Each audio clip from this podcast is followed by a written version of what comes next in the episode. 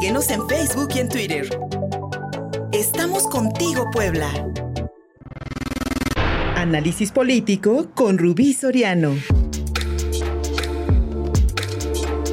Soy Luis Fernando Soto, estamos contigo Puebla en la señal de prueba de mi radio 93.5 FM, somos uno en Twitter, en Facebook y en YouTube. Lo encuentras contigo Puebla. Corrían poco a poco los resultados de la elección interna del Partido Acción Nacional en Puebla, que definió a su nueva dirigencia estatal. Las opciones eran Genoveva Huerta y Augusta Díaz de Rivera. Y mi querida Rubí Soriano, que ya te encuentras del otro lado, pues tal parece que los panistas se decantaron por la segunda opción, pero hay, hay, hay renuencia de Genoveva Huerta de reconocer estos resultados y tal parece que se podrían ir a tribunales. Esta elección interna del PAN nos demuestra la rebatinga que el Partido Acción Nacional en Puebla comienza esta pelea por las candidaturas en 2024. Rubí Soriano, muy buenos días. Hola Luis, ¿qué tal? Te doy eh, los buenos días en este arranque de semana a ti, a todo el auditorio de Contigo Puebla. Pues fíjate que sí, vivimos un domingo muy azulado porque la elección interna del PAN nos dejó claro a los espectadores que hoy los partidos políticos, sin distinción de colores e ideología, tienen anulada la palabra democracia. Y esto porque igualan a sus opositores actuales y de antaño. En una verdadera orgía de simulaciones, los panistas en Puebla dieron cátedra de elecciones de Estado, delitos electorales, compra de votos, tinglados electorales y todo tipo de farsas con miras a la rebatinga de candidaturas que representa el 2024. Los poblanos fuimos observadores de un enfrentamiento, Luis, un enfrentamiento panista donde poco tuvo que ver la llamada libertad o respeto al voto. Y esto hay que dejarlo claro y hay que decirlo. Em, todos los involucrados en esta elección ambicionan un hueso, un puesto, una gubernatura, una presidencia municipal, una diputación, una regiduría, como debe ser en la política, entendida desde la óptica que da el poder de igualar a todos aquellos que criticaron. Es irrefutable la máxima que se da en este tipo de procesos donde, hay que decirlo, los carniceros de hoy en algún momento serán las reces del mañana. Genoveva Huerta se ha ganado a pulso el descrédito de su propia militancia, donde es una realidad que en el pasado proceso electoral la dirigente se sirvió con la cuchara grande, maniobrando a su favor las candidaturas y golpeando entonces internamente a su correligionario Eduardo Rivera. Digamos que Geno recogió el resultado de muchos de sus errores, pero del otro lado está la emergente Augusta, que llegó a ser la carátula de los intereses de un grupo con nombre y apellido, donde se siguió la misma línea de cerrazón solo para los intereses de un grupúsculo. Ahí, Luis, hay que preguntarle al presidente municipal, Eduardo Rivera, a quien le dimos eh, la confianza de gobernar Puebla, si se usaron los recursos de su ayuntamiento y la infraestructura oficial para respaldar a sus encomendados Marcos Castro y Augusta Díaz de Rivera. Como ciudadanos tenemos la obligación de preguntar, tal como lo hemos hecho a cualquier gobierno electo, para servir a una sociedad y no únicamente a los intereses partidistas. Los panistas sabrán a quién le dieron el triunfo. Sin embargo, hoy nos queda claro que fuimos testigos de un proceso tan manoseado que develó a un panismo que no volverá a ser el mismo. Hoy se recrudece la fragmentación de los militantes del PAN, donde el grupo ganador obviamente irá por la repartición de todo lo que representa el 2024 para imponer intereses del poder en turno, manosear candidaturas, desplegar recursos que vengan de donde vengan y escribir, Luis, nuevas historias donde estaremos al frente de nuevos damnificados políticos. Y es que de un lado se intentó preservar lo que queda de los restos del morenovallismo y del otro, pues hay que decirlo, van rumbo a la repartición del pastel, no en rebanadas, sino a mordidas. La tragicomedia azul es hoy una burda copia de cualquier interna en el PRI o incluso en Morena. Podemos definirla como canguros contra ratones. No sé qué opinas, Luis. Híjole, decían, decían por ahí mi querida Rubí Soriano hace, hace algunos años, por ahí del 2010, en aquella elección estatal.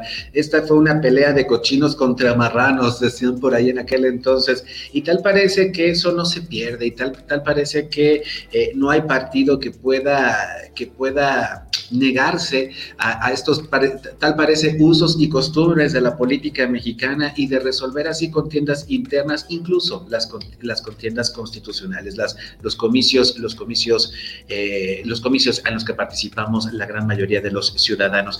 Y mi querida Rubí Soriano, ya lo habíamos platicado en otras ocasiones, este es el talón de Aquiles del PAN poblano, eh, eh, esta proclividad que tiene a los acuerdos en lo oscurito, a, a utilizar incluso pues el aparato gubernamental, si es que lo tienen a su alcance, para imponer, imponer decisiones grupales.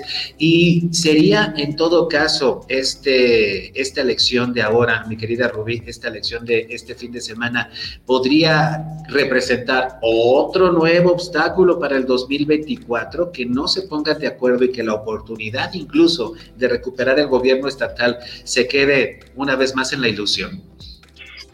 Yo creo, Luis, que hoy tiene eh, todo a su favor Eduardo Rivera, actual alcalde de la capital poblana, para empezar a mover a todos sus alfiles y peones y empezar a reordenar el partido con miras a esta repartición del gran pastel.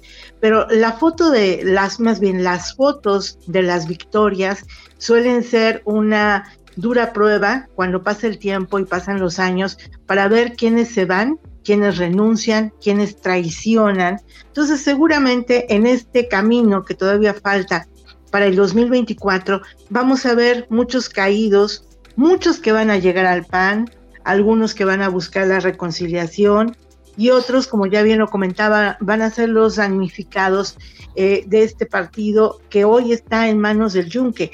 Ya el PAN tuvo una década del morenovallismo y supimos cómo se manejaron, cómo se repartió el poder, las candidaturas. Hoy no hay que olvidar que regresan a un grupo que está catalogado como un grupo muy cerrado, un grupo de derecha que esperemos que tenga pues alguna frescura o, que estén mostrando algún tipo de cambio, porque si regresamos al tradicional yunque, será un paso eh, hacia atrás, Luis, tomando en cuenta pues las ideologías, la mentalidad, la cerrazón, que esperemos que no se siga dando de acuerdo a la circunstancia y a la época de una sociedad que hoy está exigiendo apertura, inclusión, diversidad. Vamos a ver cómo los señores del llamado yunque se comportan frente a toda esta dinámica que está empujando una sociedad y que ya no es tonta. Lo que vimos ayer fue francamente pues una simulación y un claro ejemplo de lo que vemos en el PRI, en Morena y en otros partidos.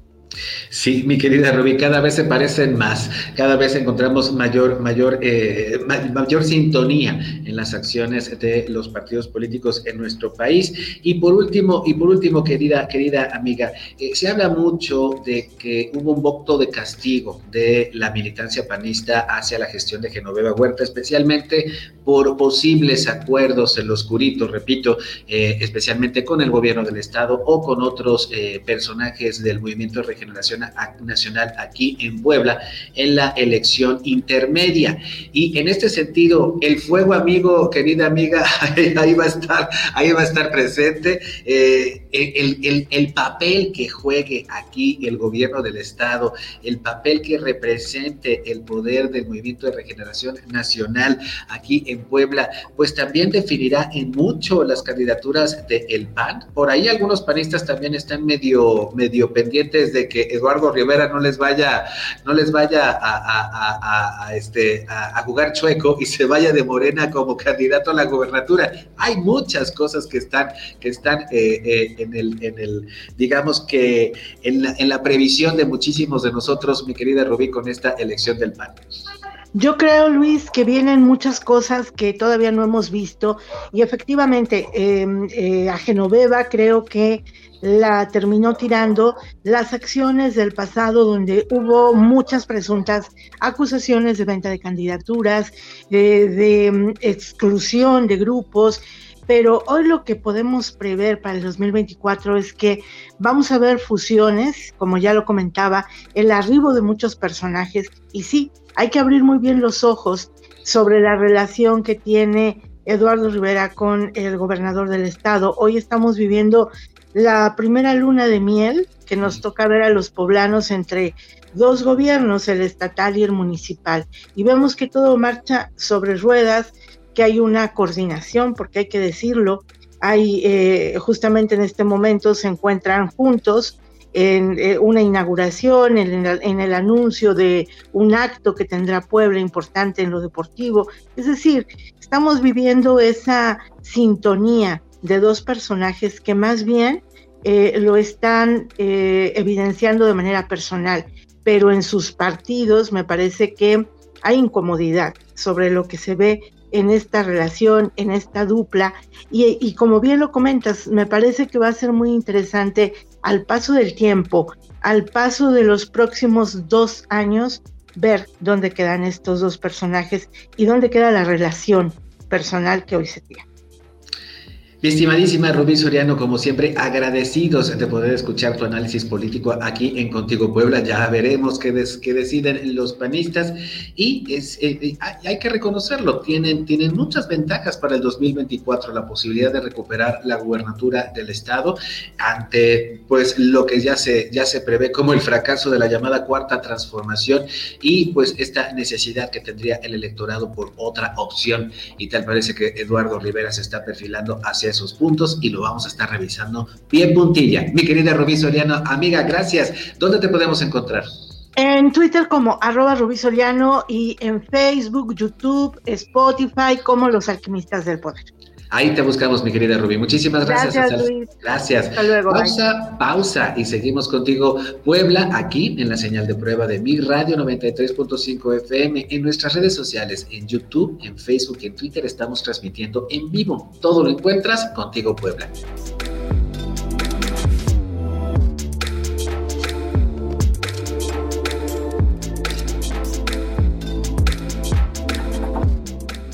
Envíanos un WhatsApp al 22 13 60 14 18. Estamos contigo, Puebla.